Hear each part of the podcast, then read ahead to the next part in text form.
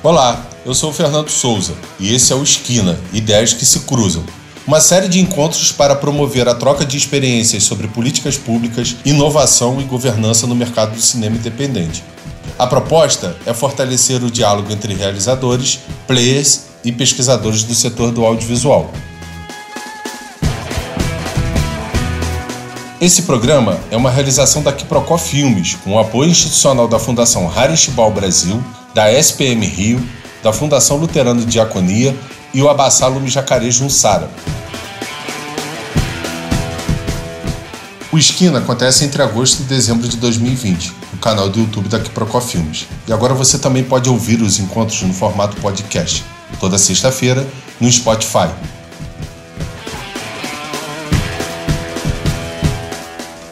No Esquina 3, nós vamos conversar sobre cineclubismo.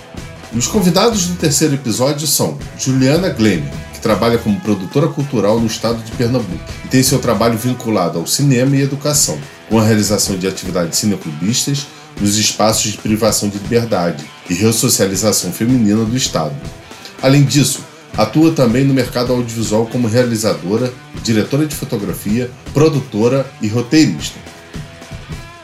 E o nosso outro convidado é o Jorge Braga Júnior, que é ator, produtor cultural e pesquisador doutorando em artes cênicas pela Unirio, onde desenvolve estudos nas áreas das políticas para o teatro, teatro de grupo e teatro em comunidades.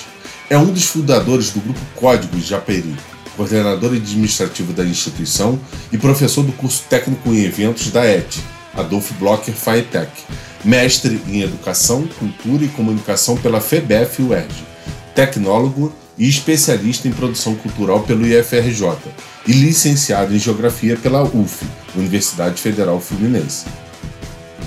Esse programa foi gravado no dia 1 de setembro de 2020, no canal do YouTube da Quiprocó Filmes.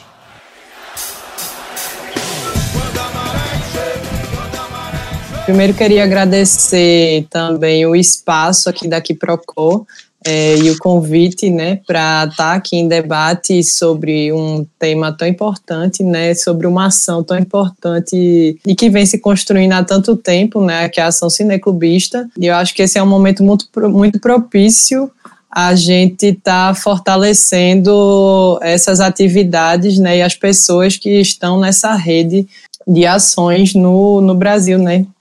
Minha trajetória enquanto cineclubista começa em 2015, 2016, com o Cineclube Alumia.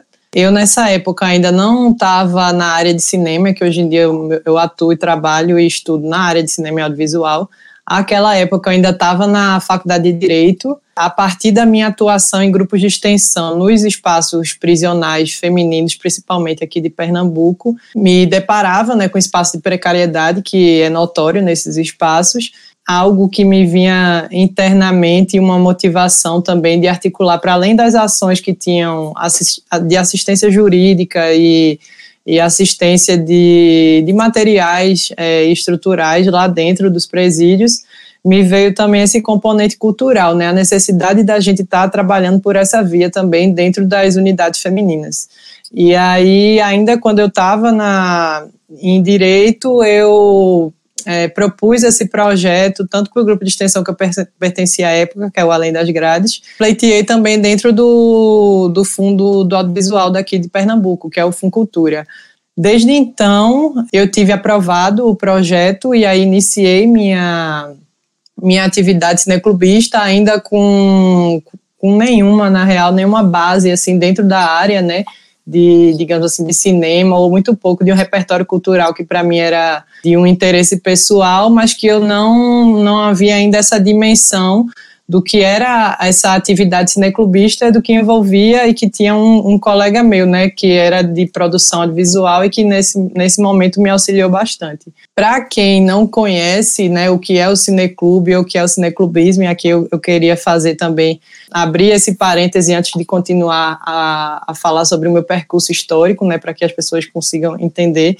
A ação cineclubista envolve é, um movimento que é uma associação de pessoas que se unem para assistir coletivamente né, obras audiovisuais. Esse espaço que é criado, que é o Cineclube, ele não tem fins lucrativos, ele também é um espaço que é livre e, e democrático, aberto, e se constitui também quase sempre ao final ao, com um debate, né? Uma sessão de, de cineclube envolve tanto você assistir esses filmes coletivamente, quanto depois você debater. E esse debate pode envolver tanto aspectos é, estéticos, técnicos do filme, é, assim como ele extrapola esse lugar também, né? Porque o filme si ele é uma obra de intervenção na história, intervenção na cultura, ele é, uma, é, ele é um, um, uma intervenção, né? Os diálogos, né, debates podem e devem, né, extrapolar esse, esse lugar apenas do, do cinema em si, né?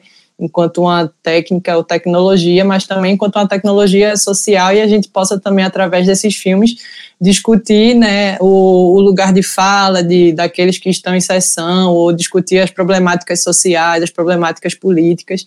E aí ele tem um cunho muito muito político também, né? Esse espaço que se cria, ele é um espaço social porque envolve esse rito do que é comum, né, de criar uma relação de comum, de comunidade, né, o, o, o, clube, ainda que às vezes tenha uma conotação, podemos dizer até elitista, que algumas pessoas tendem a achar, né, de, em relação aos clubes, mas no sentido do cineclube ele tem esse caráter, né, esse compromisso ético, esse compromisso político também, e que muitas vezes, né, que é o caso da maioria das, das ações cineclubistas, inclusive, elas são criadas e elas acontecem a partir dessa motivação interna, né, das pessoas de querer compartilhar tanto os filmes quanto querer compartilhar esse espaço de debate e criar essas relações em grupo, né, e de grupo, e muitas vezes elas não são inclusive remuneradas, elas vão realmente a partir desse compromisso interno é, das pessoas, né? A maioria dos cineclubes não, não, não tem esse aporte, né? Que a princípio eu tive e venho tendo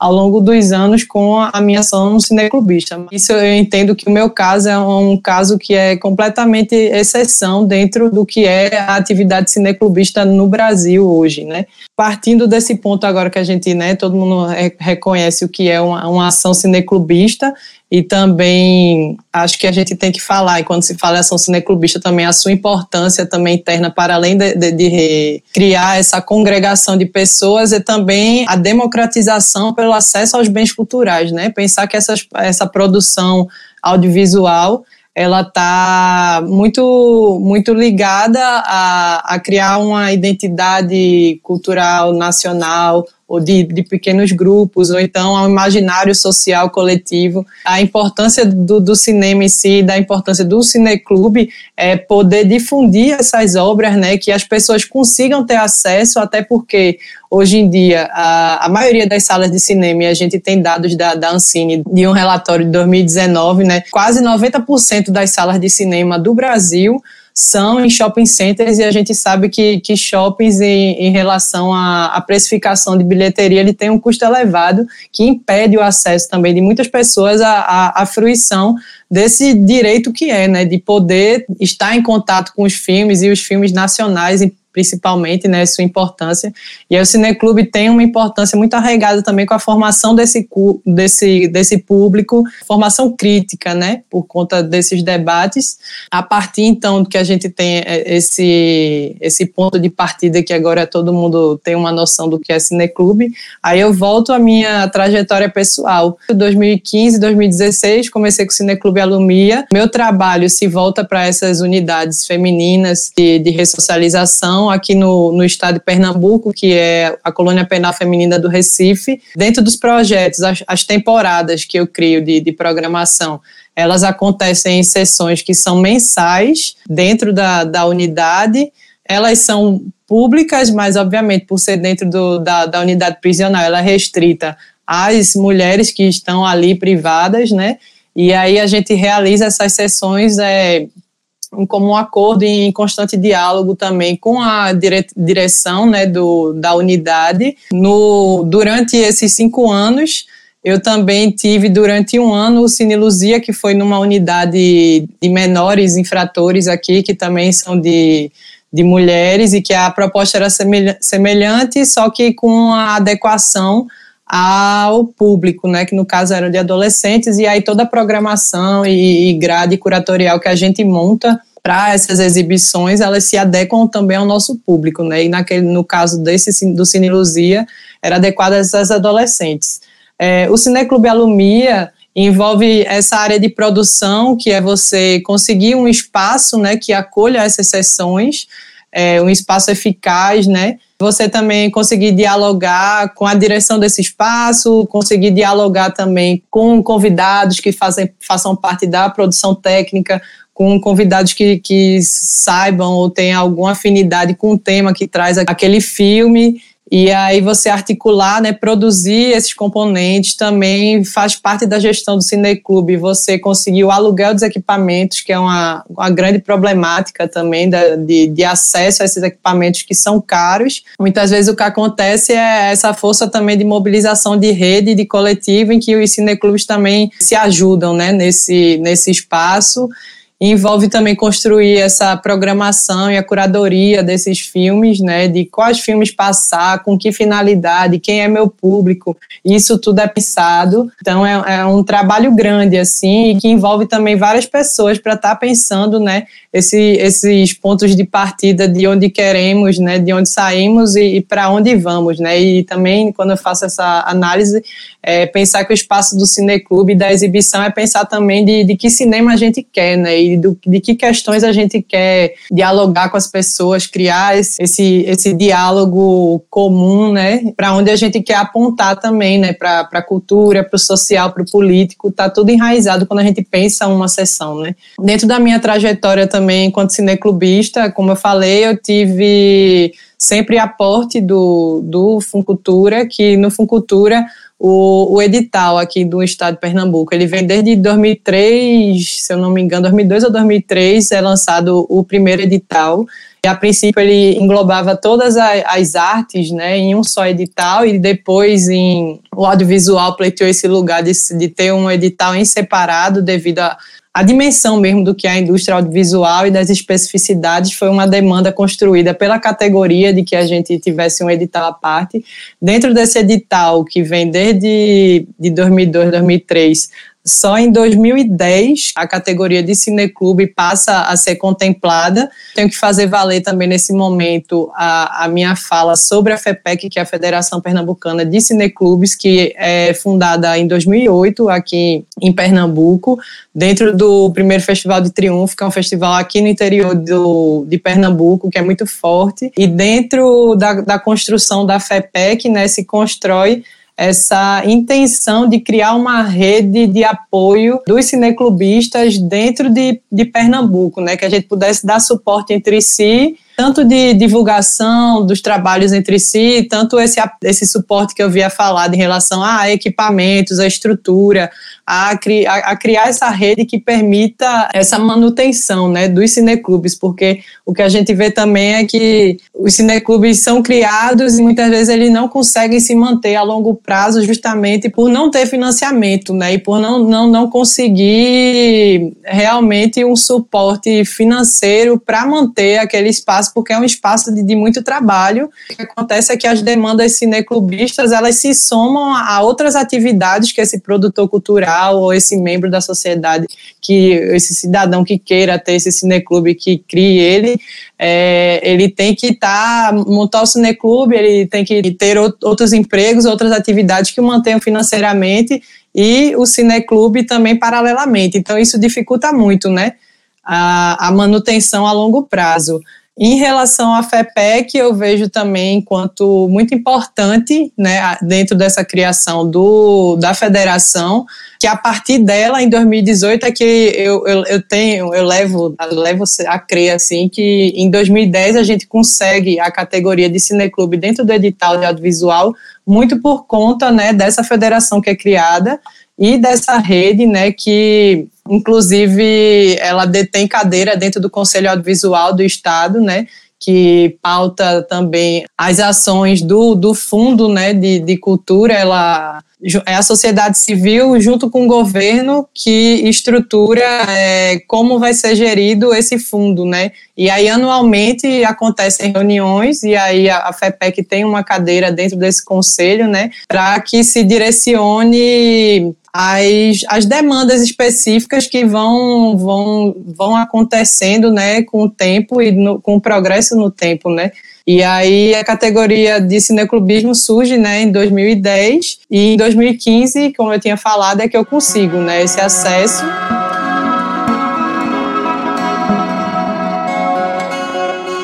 Jorge, mais uma vez, obrigado aí, cara, por aceitar nosso convite. E como a Juliana, eu acho que a ideia é um pouco que você fale dessa sua atuação cineculista é, em Japeri, na Baixada Fluminense, junto com toda a galera do Grupo Código. Estou muito feliz de poder estar aqui falando da Baixada, que é a região que eu nasci, né, que eu fui criado, que eu, que eu amo de paixão, né, enfim. É, eu sou do Grupo Código, de Japeri, é uma associação cultural sem fins lucrativos, né, fundada, criada em 2005, é, por jovens artistas da Baixada Fluminense, né? Eu sou de Mesquita e vou encontrar lá em Japeri esse lugar de construção coletiva, né, com outros integrantes. E mais especificamente, na verdade, sobre o Cine Belém, que é a nossa ação, que é, é que é esse Cine Clube, falar um pouquinho que eu acho que acredito que algumas pessoas que estejam assistindo não saibam muito onde fica, né, ou quais são as condições é, dessa cidade, que é Japeri, que é onde a gente tem uma sede né, que o Grupo Código tem uma sede, que é o Espaço Cultural Código, que é o local onde acontecem, as, ou aconteciam, por conta da pandemia, as, as exibições do, do Cine Belém.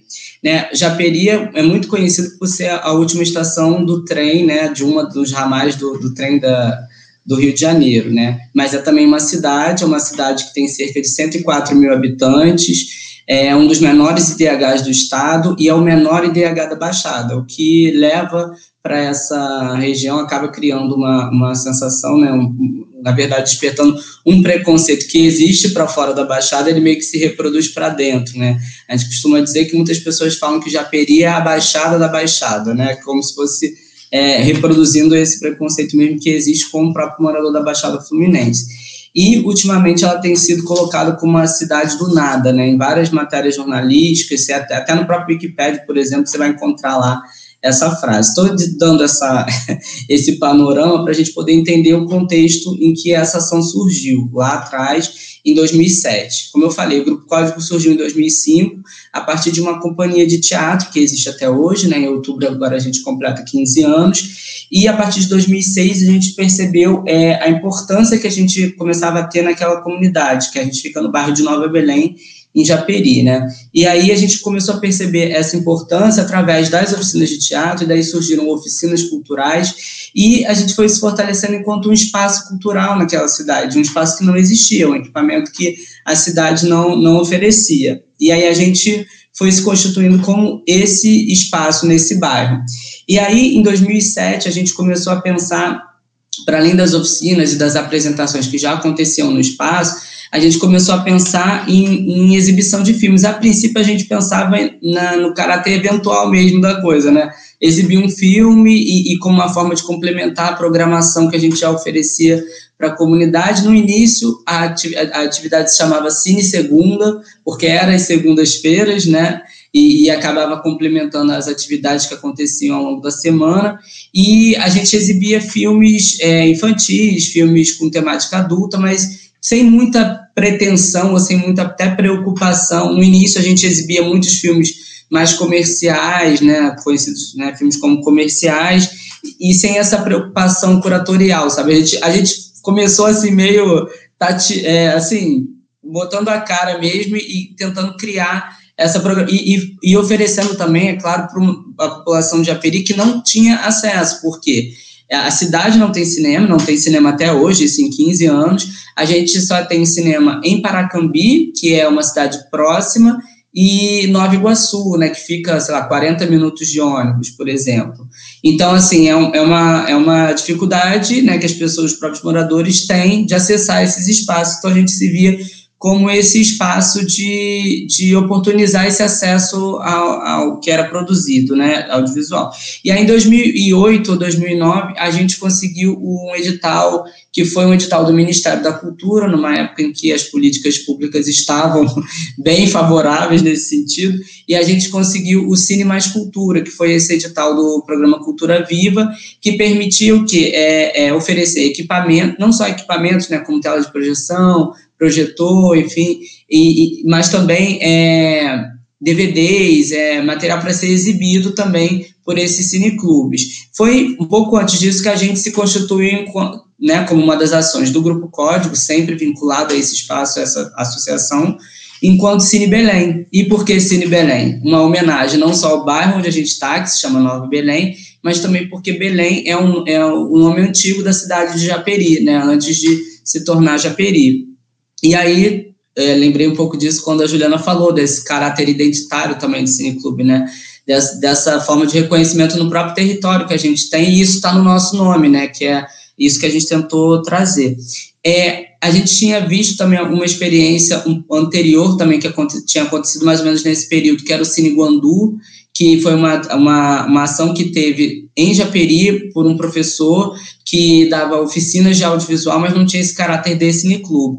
E a gente também tinha essa vontade de, além de exibir os filmes, é, começar a produzir. E aí foi através do, do Ponto de Cultura, que foi em 2010, que a gente também se tornou Ponto de Cultura, que a gente conseguiu incluir essa atividade das oficinas de audiovisual, através de um profissional chamado Bruno Zenit, que ele, ele dava essas oficinas de audiovisual para criação de curtas-metragens, enfim, para os alunos. E aí, é, em 2012, se eu não me engano, um desses curtas curtas metragens que foi produzido, um desses curtas foi produzido, que foi produzido pelos alunos, foi exibido no Festival Visões Periféricas, na Mostra Visorama, e foi é, vencedor do prêmio é, na categoria do júri popular. Eu estava lá no dia dessa exibição, no Futuro Ipanema, e aí foi assim, e os alunos foram, né, e, e foi, e rolou um debate. Então a gente foi vendo que assim a, a, a nossa ação, nosso braço, né, no audiovisual estava ganhando força, não só com a exibição do Cine Belém e com, enfim, com essa com o Cine Clube, mas também com as oficinas. E aí a gente em 2000, essas oficinas elas aconteceram entre 2010 e 2014, dentro dessa desse fomento que foi um convênio com o governo do estado através também do governo federal do programa Cultura Viva, né, que são os pontos de cultura. E aí a gente conseguiu manter até 2014, quando a gente consegue também um, um patrocínio com a Petrobras através da lei de incentivo do Estado. E aí, isso para as oficinas, né? Mas o Cineclube sempre esteve presente, o Cine Belém, como parte da nossa programação. O que acontece de 2014 para cá, que não é novidade para quem, era da área da cultura, quem é da área da cultura, sabe que a gente tá, veio sofrendo um retrocesso tremendo, né, uma desmobilização, enfim. E aí o Cine, o Cine Belém ficou um tempo parado, quando em 2017 a gente retorna, é, 2018, perdão, a gente retorna, porque em 2017 a gente conseguiu ganhar um edital da Funarte, para é, a gente ganhou equipamentos de iluminação cênica e a gente tinha que retomar essa programação do espaço que também tinha sido parada, a gente ficou só com o trabalho artístico da companhia, enfim. E aí o que aconteceu? A gente retomou o Cine Belém e o Cine Belém voltou num outro, num outro, numa outra energia, num outro tom, assim, porque ele já passou por vários formatos. Era Cine Segunda, era uma vez por semana, era, depois passou a ser toda sexta, depois todo sábado. E aí, como a gente promovia uma programação teatral, de eventos culturais no espaço, ele acabou entrando como uma dessas, dessas atrações do espaço sempre na, na, no último sábado do mês, né, que era o que a gente vinha fazendo antes da pandemia. E aí, o, o público que, que, que participava do, do, das atividades, das exibições, era muito misto, assim. Então, a gente sempre teve um lado muito é, para o infantil, né, as crianças que não tinham acesso ao cinema, enfim, e um público mais jovem e adulto que queria assistir os filmes e também fazer o debate sobre temas que a gente achava relevante, né, né naquele momento. Então, assim, desde 2018 foi quando também o, o, Fernando também teve lá com Nossos Mortos Tem Voz, aqui Procó, foi nessa retomada da gente e foi muito importante para a gente voltar mesmo com força, assim, essa participação é, e a exibição desse filme que foi um assim um acontecimento muito bacana, assim, foi, foi emocionante também com as histórias, os relatos que a gente ouviu lá na, na própria cidade dos moradores de Japeri também. É, e a gente retomando o, o Cine Belém, a gente começou de fato a pensar um pouco mais nessa linha curatorial, o que, que a gente queria é, e achava importante exibir. E a gente manteve é, sempre no último sábado de cada mês o Cine Belém e alternando, né? Um mês dedicado para o público jovem, adulto, e um, e um mês uma exibição com voltada para o público infanto, infanto, juvenil, né, infantil, e onde a gente também trazia, e aí a gente também escolhia os filmes não só pela seu currículo, enfim, sua, sua produção, mas, mas também pela sua, pela sua temática, para a gente poder também fazer um debate, é claro, com as crianças, que era um tipo de debate, e também no, no adulto, no jovem adulto também, que era um outro tipo de debate.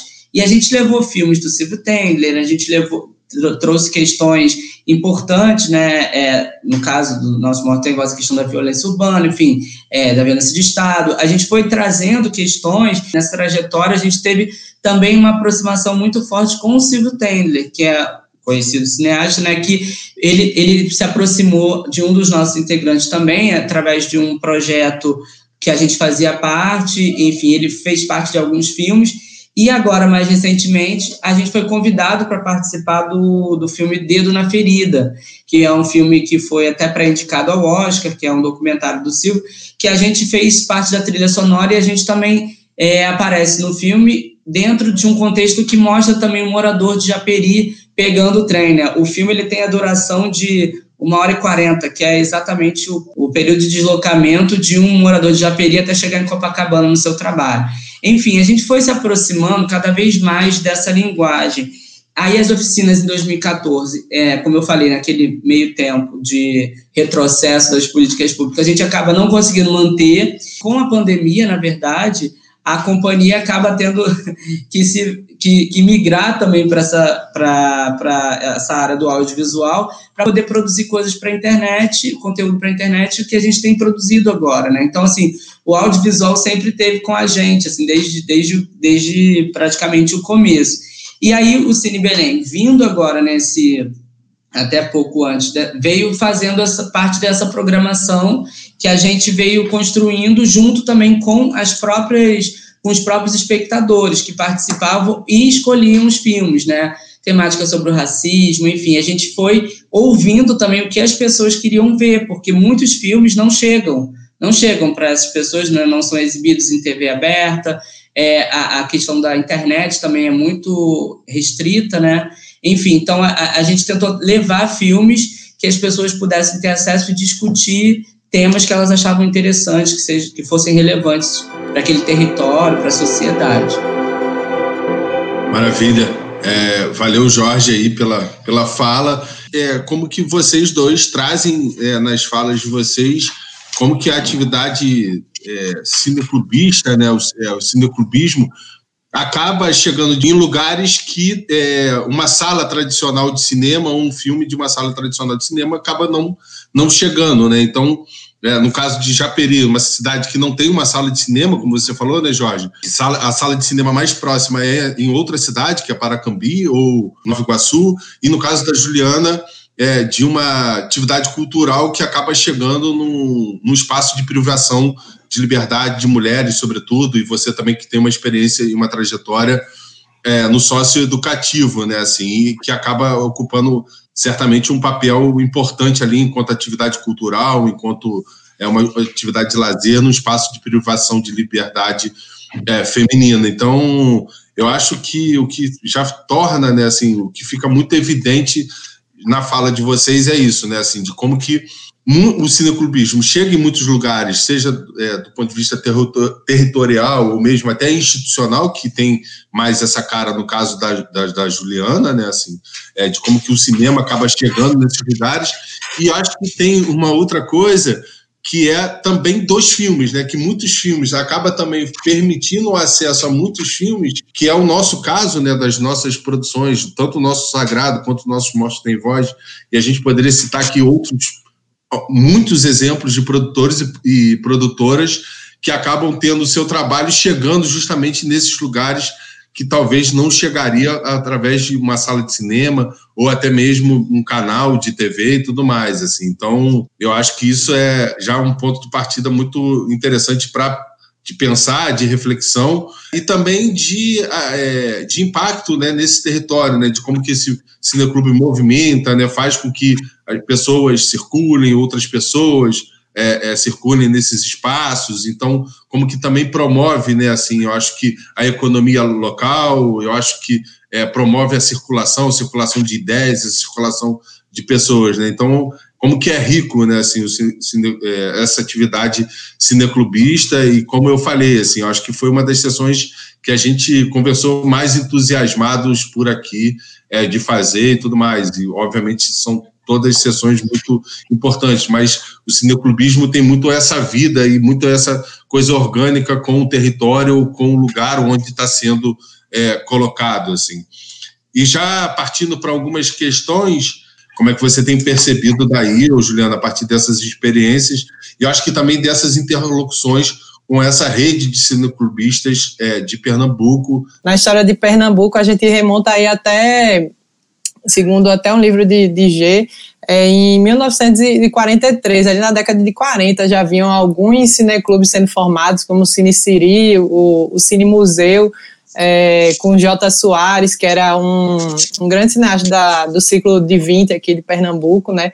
E aí o Cineclube, a princípio, ele tem em si esse espaço realmente muito forte de uma formação em cinema e que aí ele, dentro da, da sua potência, né, de, dos diálogos sobre estética, técnica, é, da cinematografia, ele é um espaço escola mesmo de formação de vários realizadores aqui em Pernambuco, é, e aí a gente tem vários assim deles que hoje em dia são conhecidos, é Kleber Mendonça, Marcelo Pedroso, mais para trás o pessoal de ali Paulo Caldas, é, Lírio Ferreira, foram pessoas que dentro da trajetória, antes de começar suas carreiras de realização, eles se articulavam também nesses espaços do cineclube, dos cineclubes da cidade, né, enquanto esse espaço de diálogo e de formação e que deu também muita suporte, né, para que depois eles viessem a, a seguir com suas carreiras mesmo de realizadores. Então, é, é, um processo realmente histórico que acontece em Pernambuco, isso, desde a década de 50 para cá, e que hoje em dia também acontece, né? Eu, especificamente, estou ainda, depois que eu terminei direito, fiz cinema e estou terminando cinema, né? Agora. E aí, lá em, no curso da gente cinema, existe um cineclube, né? Que é também para tratar desses diálogos, assim, dentro do curso, de um espaço de formação também paralelo e extra, sala de aula, né? Então, isso tem tem em si muito a ver mesmo essa, esse espaço de formação, né? E aí, para além de e pensar também que essa formação técnica ou, ou estética, ela também não, não precisa ser só voltada para quem quer realizar cinema futuramente, né? Eu acho que é, é uma forma de acesso cultural, assim, que a gente fala desse capital cultural, né? Que tem pertinência e que é direito de todo mundo, né? De usufruir, de entrar em contato com e que esses filmes obviamente colaboram, né, com essa construção mesmo que Jorge também colocou enquanto exemplo essa construção enquanto cidadão, enquanto é, identidade suas você carrega tanto enquanto nação quanto com a sua própria comunidade, enfim. Então é, é uma formação que ela tá, ela extrapola, né? O, o, o cinema em si ou pensar só enquanto essa arte, né?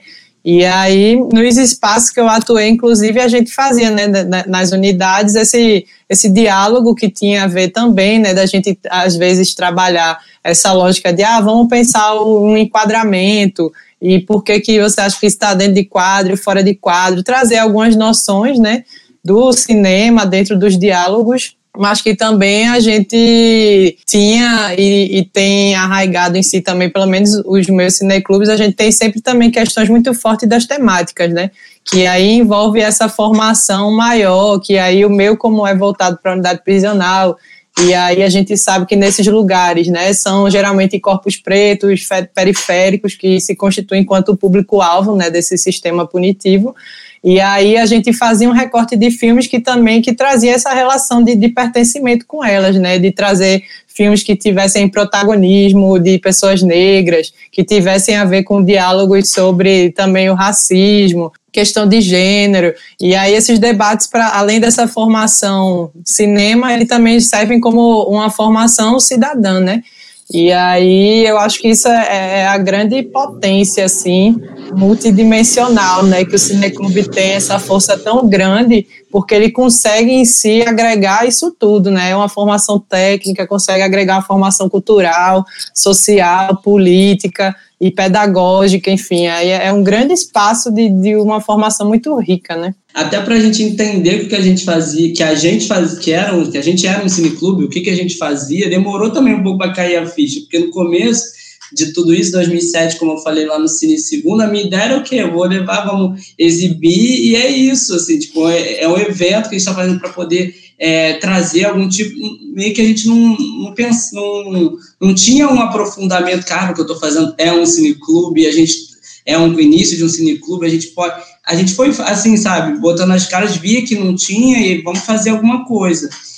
Eu acho que um momento que para a gente foi importante para formar antes de mais nada, a gente mesmo, foi essa foi esse edital do Cinema Mais Cultura, que eu lembrei aqui agora que não foi só a, a, a, a gente recebeu os, os equipamentos, enfim, o, os DVDs para exibição, a gente teve uma capacitação também com a galera da, se eu não me engano, foi da Acine, da Associação Cineclubistas do, do Rio de Janeiro. E aí ali que despertou, cara, o que a gente está fazendo é isso, sabe? Tipo, e, e a gente, pô, e aí isso, eu acho que esse momento para a gente foi muito importante, né?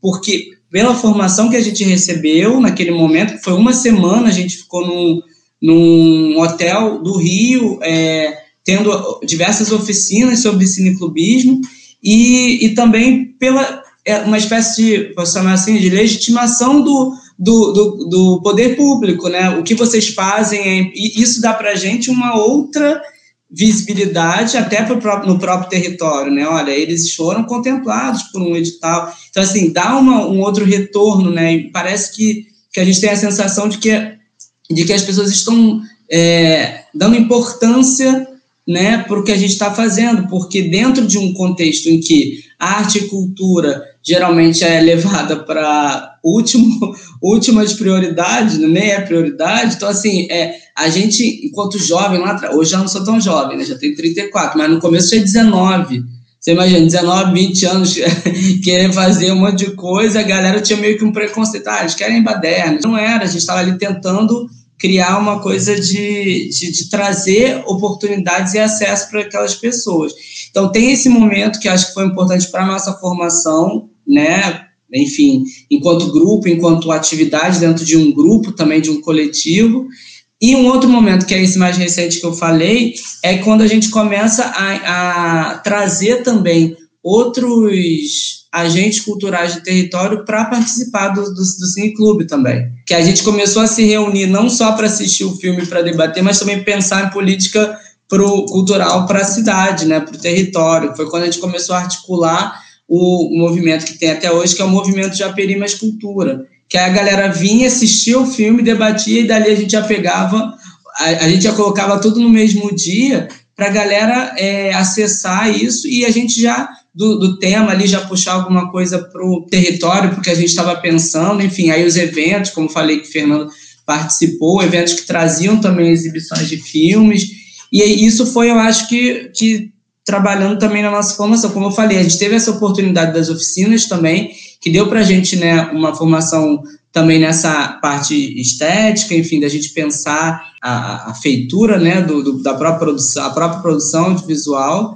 e isso fica, né? Isso ficou para a gente e agregou no nosso caso para muito para nossa o nosso fazer que é no teatro também, né? Como a gente cria essa essa ponte também com outra linguagem e, isso para a gente assim foi fundamental, né? Como um crescimento mesmo artístico, né? A gente quanto grupo e acredito que para essa comunidade também tendo acesso a, a debates, a, a a questões que, que, eu, que eu acho que ele, a, a, não teriam em casa, por exemplo, não teriam, não teriam com seus pais, por exemplo, né? não, não, não, não teriam na escola também, que a gente tem uma escola muito engessada também, né? E aí eu, eu acho que é, que é isso, assim, esse espaço de, de possibilitar, de criar oportunidades, né? De dar acesso, né? Então, pra, eu, eu entendo né, o nosso, a nossa função ali, né, enquanto é, cineclube, né, enquanto Cine Belém, muito nesse sentido, assim. A Baixada, eu acho que é uma referência também nessa coisa do, do cineclubismo, né? Assim, o Mate Congu, Chuchu com X, é, o Buraco de Getúlio, a galera do, do Cineclube em Baria nos Trilhos, que está aqui. Então, eu acho que também, enquanto um espaço de formação, assim, isso é muito marcante também na Baixada. E tem uma galera, né? Porra, HP, Geraldo HP, enfim, uma galera aí. Se eu citar aqui, começar a citar é, vou cometer gafe de esquecer um monte de gente, assim. Então, é, agora em Belfor Roxo também tem uma galera, e, e, acho que até complementando um pouco o que você está falando, né, Jorge, assim, de como que a Baixada, Juliana, assim, é esse lugar, assim, de muitos cineclubes e de, enfim, e de uma, uma história, né, com muitos cineclubes.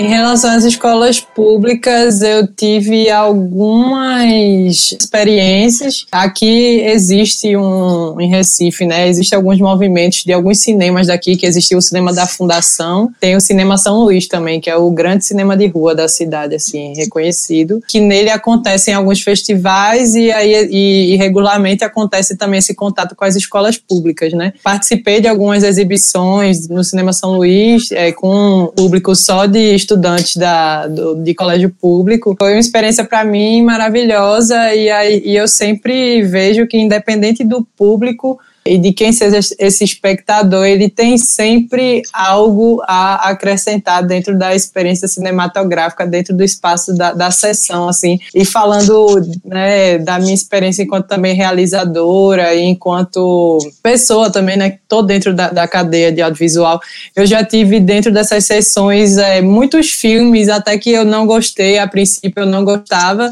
e que eu coloquei no espaço de exibição dos cineclubes e a partir da reação e do contato que eu tive com o público e das trocas, eu passei a gostar de filmes. Então, isso eu acho também uma experiência muito interessante, assim, de que da, da gente valorizar esse espectador enquanto sempre um, uma, uma pessoa ativa, né? E é independente se é adolescente, se é adulto, criança, é sempre é, é, traz um, uma dimensão muito grande, assim, esse contato da, da obra, do filme com o público, né, redimensiona muita coisa. Especificamente também, eu gosto muito e atuo na área de cinema e educação, e aí eu também estou dentro da, da Rede Quino, de cinema e educação, é um espaço também meu de estudo e que eu também gosto de, de exercer essa atividade, né, de fazer oficinas dentro de audiovisual. Eu acho muito importante, e aí eu linko também um pouco com a pergunta anterior e desse caráter também de ativismo que existe da produção de, de cinema né, em escola pública, porque o, o cinema, enquanto uma tecnologia, ele cria realidades, né? Seja ficção, seja documentário, né? Ele cria, ele intervém na realidade. Então, isso é muito potente, né, da gente pensar escolas públicas ou qualquer escola, né, da gente poder usar essa ferramenta do cinema para a gente construir, tornar tangível, talvez, né, é, realidades que a gente ainda não vê nesse momento, mas que a gente coloca essa intenção a partir dos filmes para que a gente consiga chegar nessa expectativa né, de futuro a partir desses filmes, a gente consegue, de alguma maneira, até, sei lá, antecipar né, a realidade que a gente quer ver no futuro. Então, é muito massa a gente pensar essa ferramenta do cinema nesse lugar da escola, nesse lugar de formação né, das pessoas em geral, né? Porque, querendo ou não, a maior, a maior parte, pelo menos, das pessoas passa né, pela escola, e aí eu acho muito potente o uso do cinema enquanto esse espaço de invenção, enquanto esse espaço de, de formação para esse ambiente escolar. Enquanto ativismo político em si, nos últimos 20 anos e até mais, a gente pensar a trajetória do, do cineclube no Brasil, pensar que na ditadura a gente também tinha uma série de cineclubes e pensar que em si a ideia de você estar em grupo e debatendo aquela época, né, era de um caráter muito subversivo e, e, era censurado, né? Então pensar que a manutenção desses espaços de diálogo de cineclube tá, tá naquela, né, na época da ditadura e até hoje, porque hoje também a gente vem é, sofrendo com o conservadorismo de forma geral, né, dentro da, dessa esfera federal e política é, e a área de cultura sendo minada. E é esse lugar, né, da arte enquanto esse espaço de, de subversão, né, de estar tá questionando muito muito né, a realidade, os parâmetros sociais, morais, e aí é, é, um espaço crítico que, que não é visto com bons olhos, né, dentro de um lugar conservador político, né, e aí são espaços que hoje também também eu fortaleço aqui o, a importância do debate, a importância da gente estar junto, a importância de ter outros membros de cineclubes aqui nessa discussão, né, de que a gente fortaleça essa rede nesse momento, né, novamente, para que a gente consiga batalhar, né, pelos direitos e pelas condições, né, que não estão, a, a, gente, acho que foi uma grande rasteira até, né, da gente achar que as condições estavam estáveis, né, dentro da área de cultura, a gente tem a Lei Rouanet, a gente aqui tem o Funcultura, não, essas coisas, né, estão garantidas, mas que não, né, a gente está sempre tendo que estar tá em constante movimento e mobilização para que essa garantia eficaz, né, de que isso se mantenha, né, e aqui especificamente também, o ano, a gente ficou um ano sem o edital daqui em 2018, porque teve justamente nesse ato político de troca de governo, e aí a Ancine também sendo desestruturada, e aí acabou que aqui também no estado a gente sofreu diretamente, tanto que teve esse ato é, da cadeia assim, cultural aqui local, que ficou sem o edital durante um ano. E aí, o ano passado também voltou o edital, mas ainda assim, com redução do, dos valores, né, dos aportes até então, ele sofreu uma queda bem grande, assim, do, do aporte total pelo Estado e pelo FSA, né, o ano passado nem teve FSA. E aí, esse ano, novamente, a gente, né, todo mundo dentro da rede, a rede cineclubista dentro também, lutando pelo edital desse ano, porque se mantém as condições, né, da desestruturação da Ancine, da desestruturação ainda maior, né, da, da cultura e audiovisual com a cinemateca, com, é, enfim, né, a gente tá, tá num momento bem difícil. Então, mais do que sempre, é, essa condição política, ela se aflora, né, nesses momentos de maior rigidez mesmo, né, nesse momento que a articulação da rede se faz valer de forma mais forte né, na, na, sua política. Né. De forma geral, acho, acho importante, eu acho que o Cineclube em si ele tem esse caráter independente do lugar que ele ocupe. E aí é isso, né? A política ela tá tanto para os conservadores e tanto para os mais liberais, para todos os tipos de ideologias, né? Então esse espaço ele serve, né? Essa potência em si política, né? Então eu acho que a gente deve usá-lo e deve ampliá-lo no máximo que a gente possa, né? Então vou só pegar um, um, gancho em relação à escola, porque eu também trabalho numa escola pública, né? Como falei da FAETEC, e é uma escola que tem um curso de produção audiovisual, né? É um curso técnico, né? Vinculado, né? Integrado ao ensino médio. E nessa escola a gente tem um cineclube. A gente tem um cineclube em atividade, quer dizer, agora não mais, né? Por conta do Covid, mas até então em atividade com programação regular. Então é um e é um espaço mesmo, uma sala de projeção, enfim, toda equipada para através de um projeto, se eu não me engano, da Faperj que conseguiu recurso para esse esse projeto na escola. Mas eu sei que é um dentro da estrutura de, do ensino público, estadual, enfim, municipal, se a gente for pensar aqui, pelo menos no nível de Rio de Janeiro, é um privilégio assim ter um espaço como esse numa escola pública eu, eu reconheço isso, mas também reconheço que várias outros, outras escolas também vão fazendo, é, acho que bem timidamente, mas vão tentando fazer essas atividades. Uma outra uma curiosidade que eu queria trazer, que é interessante, a, a gente foi falando dos cineclubes e foi, é, foram surgindo aqui os nomes dos cineclubes da Baixada, né, que já existem há algum tempo, são referência, e aí eu, eu pesquisando, estou pesquisando a história do teatro da Baixada, né? Mas dentro, quando eu pesquiso, né, essas fontes jornalísticas, matérias jornalísticas, eu vejo muito também do audiovisual, porque o, os teatros eram cine-teatros, então a gente tinha uma ideia, né? Muito. Era o mesmo espaço que era exibido o filme, né? Enfim, era muito vinculado.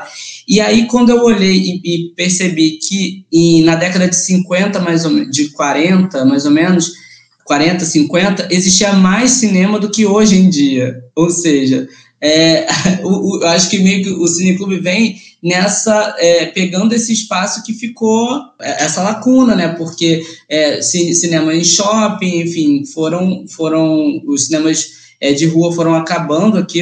Eu acho que aqui na Baixada, se eu não me engano, não tem nenhum mais de, é, de rua, acho que todos são em shopping, não, não me recordo de nenhum que seja na rua, de rua.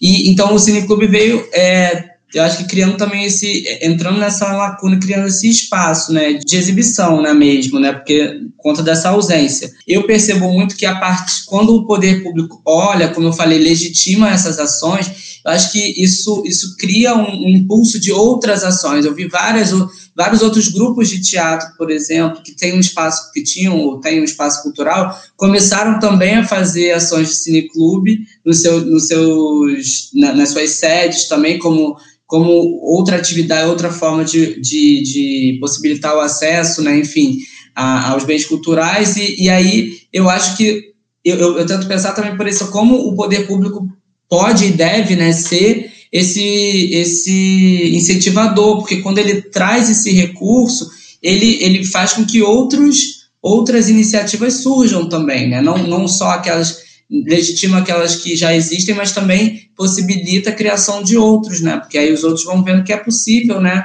Fazer aquele tipo de atividade e começam a enxergar como uma possibilidade também. Então, queria só reforçar isso, essa importância do, das políticas públicas, né? Nesse sentido.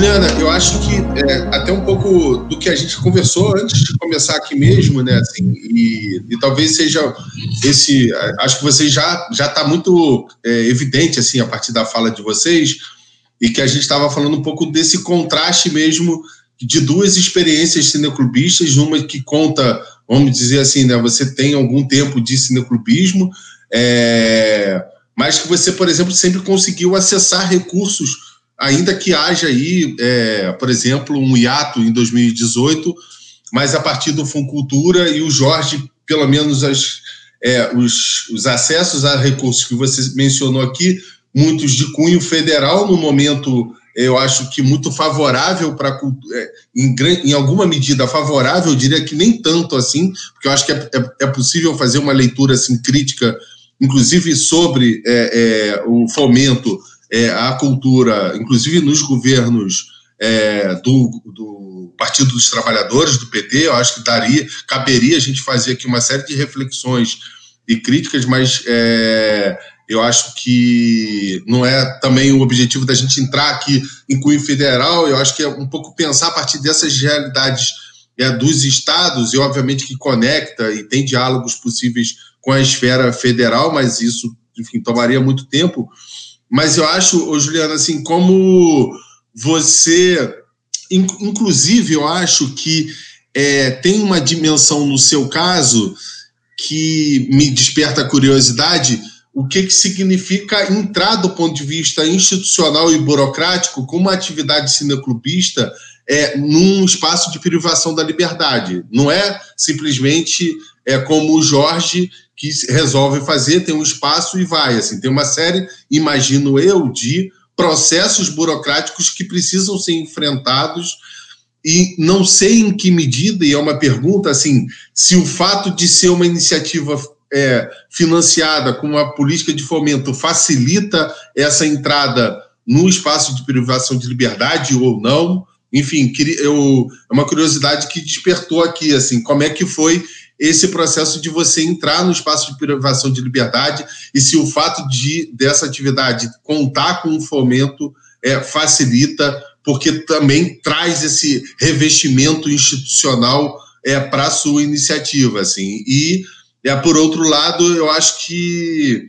faria uma provocação também para o Jorge nesse sentido, é, porque é, a gente, é, no Rio de Janeiro, no estado do Rio de Janeiro, não conta, é, pelo menos é, nos últimos anos, com políticas públicas ou pelo menos editais. Porque é, não estou querendo colocar aqui no mesmo lugar política pública e edital. Edital não é política pública. Edital é parte pode ser parte de uma política pública de fomento mais ampla, né? que pensa a, a, os cruzamentos entre as diferentes linguagens e tudo mais. Eu acho que é, o Funcultura em Pernambuco está mais próximo do que a gente poderia chamar de, de política pública, justamente porque é, não é só o audiovisual, Juliana, é, pelo que eu conheço, né? Assim, tá pensando também o fomento para outras linguagens artísticas e tudo mais. Então, eu acho que é mais amplo nesse sentido e mais estruturado em termos é, de uma política de fomento, né? Assim,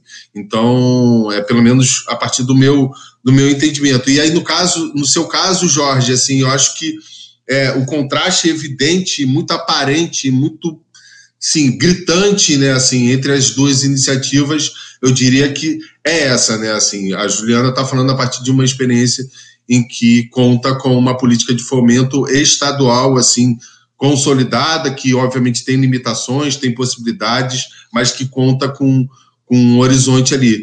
É, mas eu queria focar nessa questão para a Juliana, dessa, dessa relação institucional e tudo mais, e, e, aí, Jorge, eu acho que também é interessante trazer essa perspectiva do ponto de vista estadual é, é, depois com você. É isso. Juliana, passo para você. Com certeza faz diferença para eu conseguir entrar dentro de um presídio e realizar sessões de cineclube que eu tenha um aporte financeiro que foi é, do Funcultura, né, desse fundo estadual.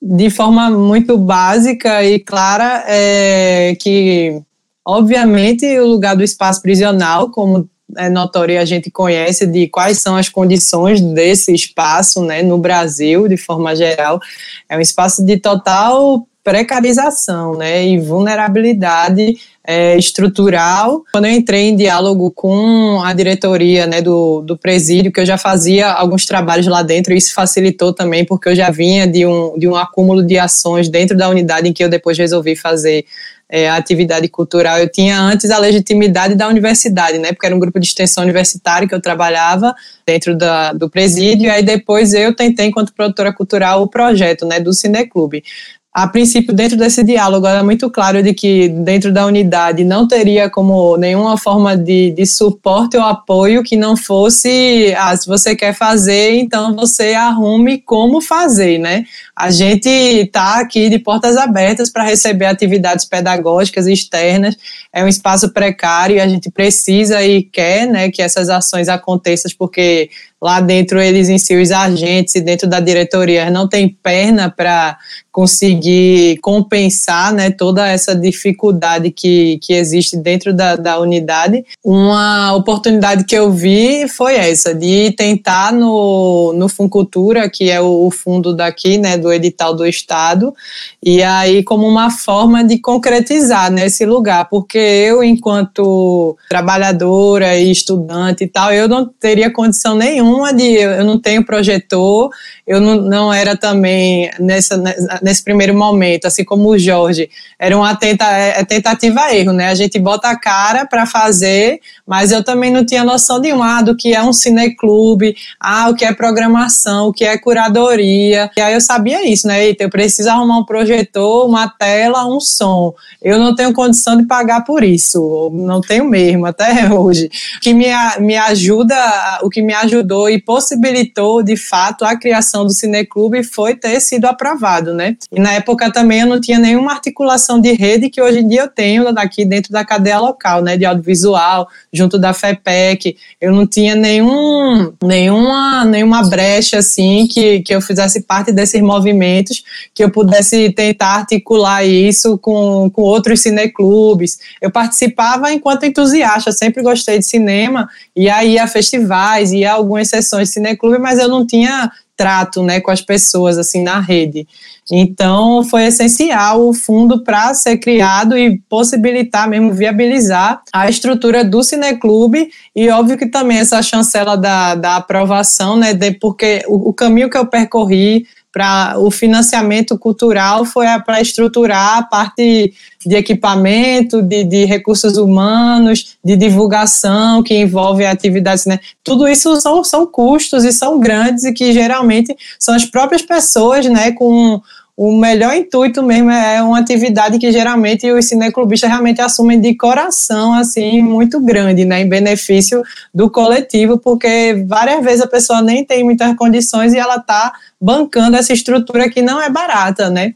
E aí envolve transporte de convidados e tudo.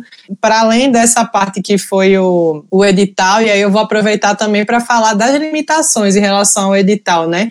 Porque o edital daqui, ele tem, ainda que a cada ano o, o aporte para a área de cineclubismo vem aumentando, é, hoje em dia, acho que a, a última edital foi cerca de 600 mil para linguagem. E aí, dentro desses 600, desses, começou com 300 mil e hoje em dia a gente está nesse teto de 600 mil. E dentro desse teto maior também foram elevados os tetos de cada projeto, né? Que cada projeto pode pleitear, que hoje eu acho que é até 35 mil reais cada projeto de cineclube pode pleitear ainda que a gente tenha esse aumento né, de, desses aportes né, dentro da linguagem de cineclube, porque dentro do edital em geral os aportes foram, foram diminuídos, né? Mas a categoria de cineclube conseguiu se manter e aumentar esse, esse aporte. Dentro disso, ainda existe uma dificuldade muito grande burocrática do próprio edital que inviabiliza completamente assim muita gente de participar.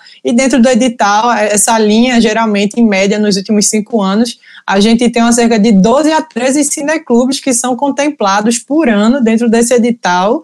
E aí a gente pensar que num estado que tem 9 milhões, mais de 9 milhões de pessoas, a gente ter um aporte né, dentro da política, parte dessa política financeira, que só contempla 13, só na FEPEC a gente tem, enquanto cineclubes associados, mais de 40. Então, é, assim, é uma assimetria muito grande, né, entre, por isso que eu digo que eu sou um caso de exceção completa, assim, a regra é principalmente de eu conseguir consecutivamente, né, durante os anos eu ter conseguido esse aporte. O que acontece é que muitas atividades cineclubistas, assim, na, aqui no estado, e quando a gente pensa isso no interior, principalmente, né, as dificuldades aumentam ainda mais, porque as possibilidades de formação também são menores, né? O edital em si, ele prevê internamente uma circulação de uma equipe técnica do edital, que faz formações também no interior sobre essa parte burocrática de como você se inscreve no edital tal,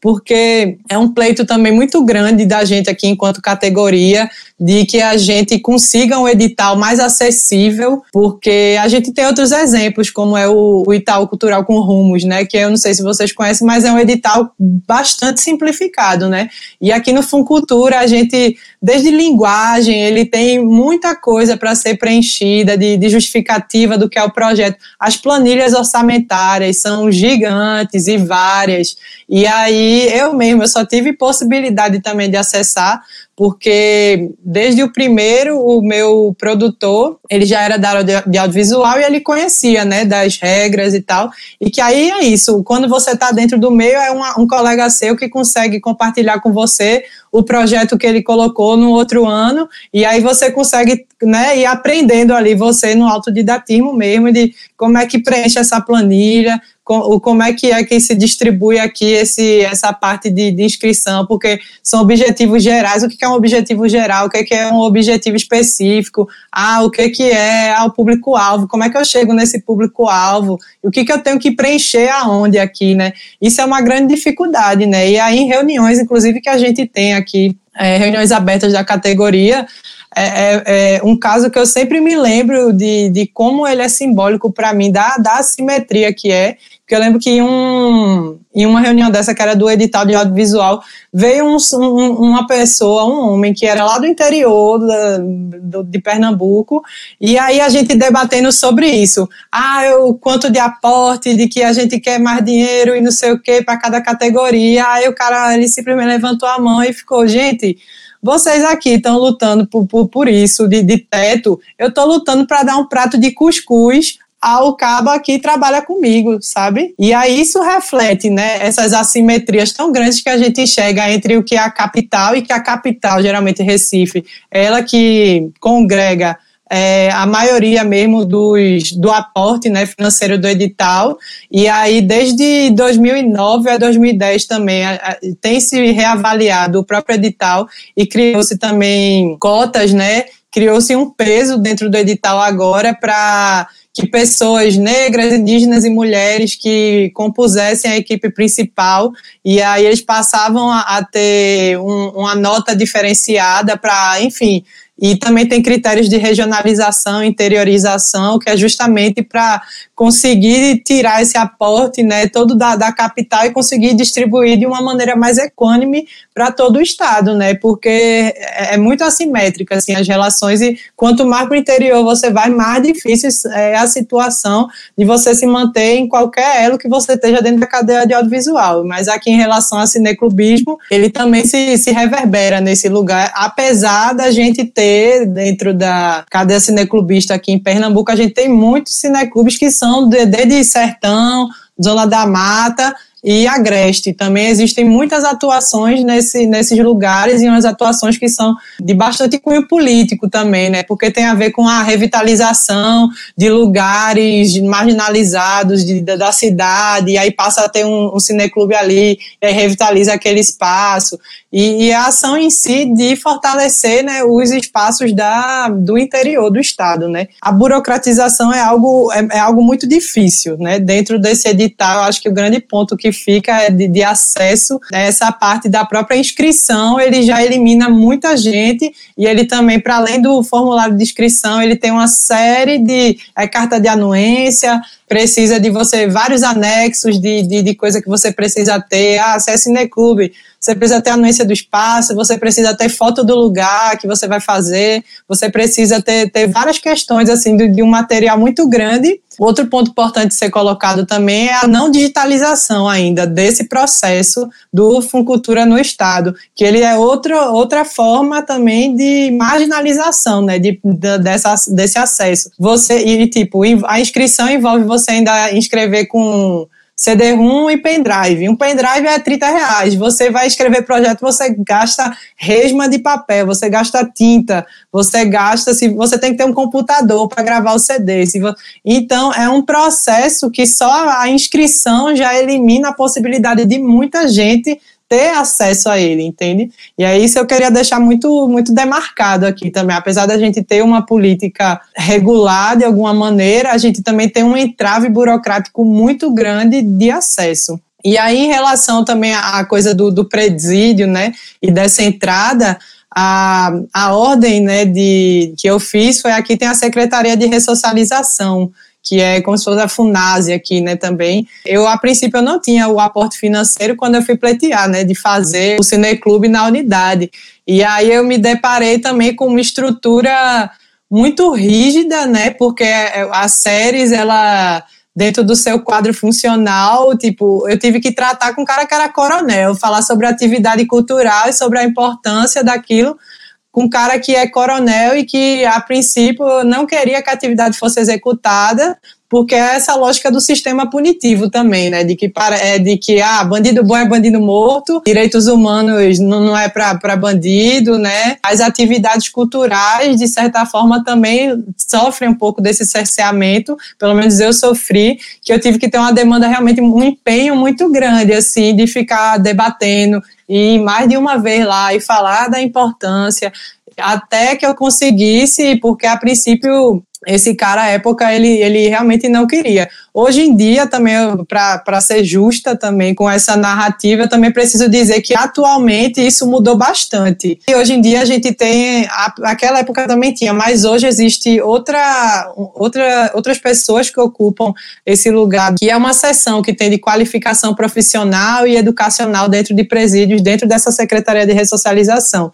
E aí, hoje em dia existe uma equipe muito, com a, com a digamos assim, com a cabeça muito mais aberta, né, para a importância de um outro, outro tipo de, de sistema presidiário, né, para que outras atividades tenham prevalência e que outro tipo de relação que a gente tenha, né, com esse sistema punitivo, que a gente largue ele de lado e que a gente realmente promova uma ressocialização de fato dessas pessoas, né, porque muitas delas nem tiveram a socialização, né, dentro do que é o nosso contexto, são pessoas de, de ultra vulnerabilidade, precarização e marginalidade, né, então a gente são pessoas que, de forma geral, a sociedade quer esconder, não quer ver, coloca lá dentro do muro do presídio e ninguém sabe o que está acontecendo, a não ser quando estoura no noticiário uma rebelião, ou fugiram não sei quantos, e aí a, a sociedade se sente acuada, o que, eita, fugiram os bandidos, e como é que vai ficar, e enfim, né, então a gente também a importância novamente do, do cineclube e dessa constituição política também do cineclube na ocupação desses espaços para gente, a gente ressignificar né, esse olhar social. Né?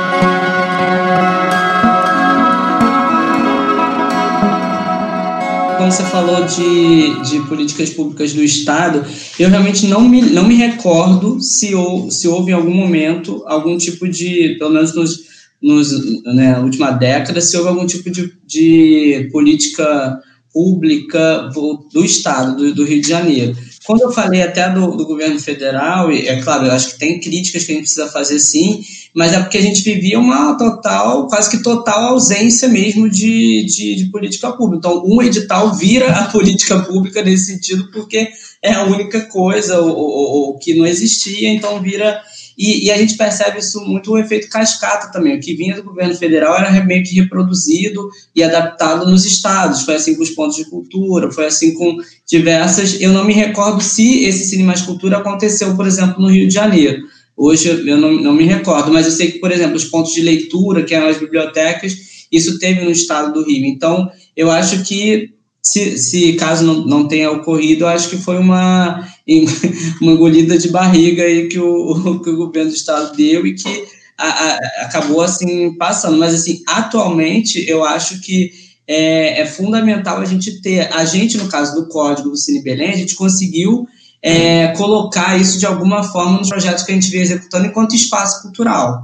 Mas quem só tem o cineclube, por exemplo, é, eu acho que fica mais complicado porque a gente não tem uma ferramenta, por exemplo, como do Fundo Cultura em Pernambuco, como a Juliana bem falou, né? A gente não tem é, um equivalente aqui no estado do Rio, pelo menos eu não, eu, eu não, eu desconheço, assim, a gente não tem é, essa, esse tipo de, de fomento, assim, de para ação cineclubista, né? Queria só levantar uma, não uma questão para a gente debater, mas algo para a gente pensar, e aqui, como tem muitos cineclubistas também, é pensar a nossa atuação agora na pandemia, né? E aí pensar a Lei Aldir Blanc, que está aí dentro da sua também total burocratização, que foi a regulamentação que saiu.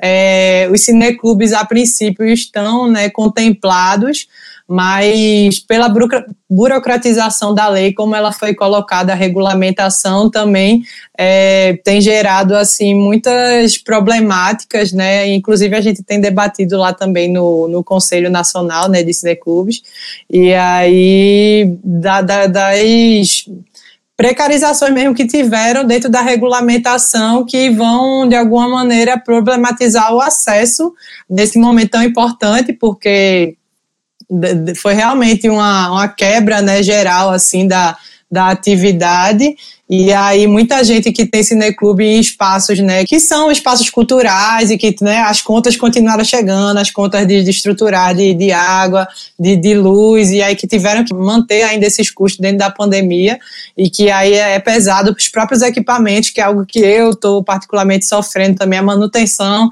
de, de, de, de, equipamentos, assim, pensar nessa gestão de como fazer, né, e não tendo o dinheiro nesse momento e que esse dinheiro venha da, da suporte, né, na a, a cadeia cineclubista nesse momento, porque a gente já, de forma geral, é bastante precarizado, porque a gente não tem financiamento, né, de uma maneira geral, e aí que cada um que aqui que, que esteja né, na cadeia cineclubista ou que seja da área de produção cultural, que possa dar suporte, né, e que possa estar participando dentro do, dos seus municípios e dos seus estados da criação, tanto dos editais, de acompanhar como vai ser o regramento, né, para que se favoreçam de fato aqueles que estão mais precarizados e que essa ajuda chegue né, e contemple a, a cadeia em sua diversidade e multiplicidade, né, que hoje na situação de pandemia é importante.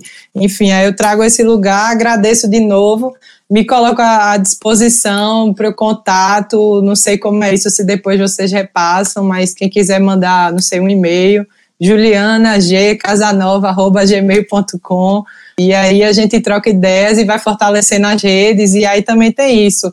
Criem seus grupos no WhatsApp de cineclube nos seus estados. Ocupem as cadeiras de, de conselho audiovisual e vão para cima de governo, porque é direito e garantia de, de todo mundo ter acesso é, a esses filmes, e aí é, é muito caro a gente tá, é, lutar, né? Pelos cineclubes e pela ampliação dessa rede, né? Esse foi mais um episódio do Esquina, Ideias que se cruzam. Se inscreva no canal do YouTube da Quiprocó Filmes e ative o sininho para receber as novidades do canal. Fique ligado também nas nossas redes sociais. Estamos no Facebook, no Instagram e no Twitter. A direção e edição de áudio do programa é do Gabriel Barbosa, a produção da flamenguista Aline Rezende, a identidade visual e o design gráfico da Luísa Chama, a assessoria de imprensa da Priscila Bispo, a mixagem de áudio do Pablo Lima. A gente se encontra no próximo episódio. Até lá!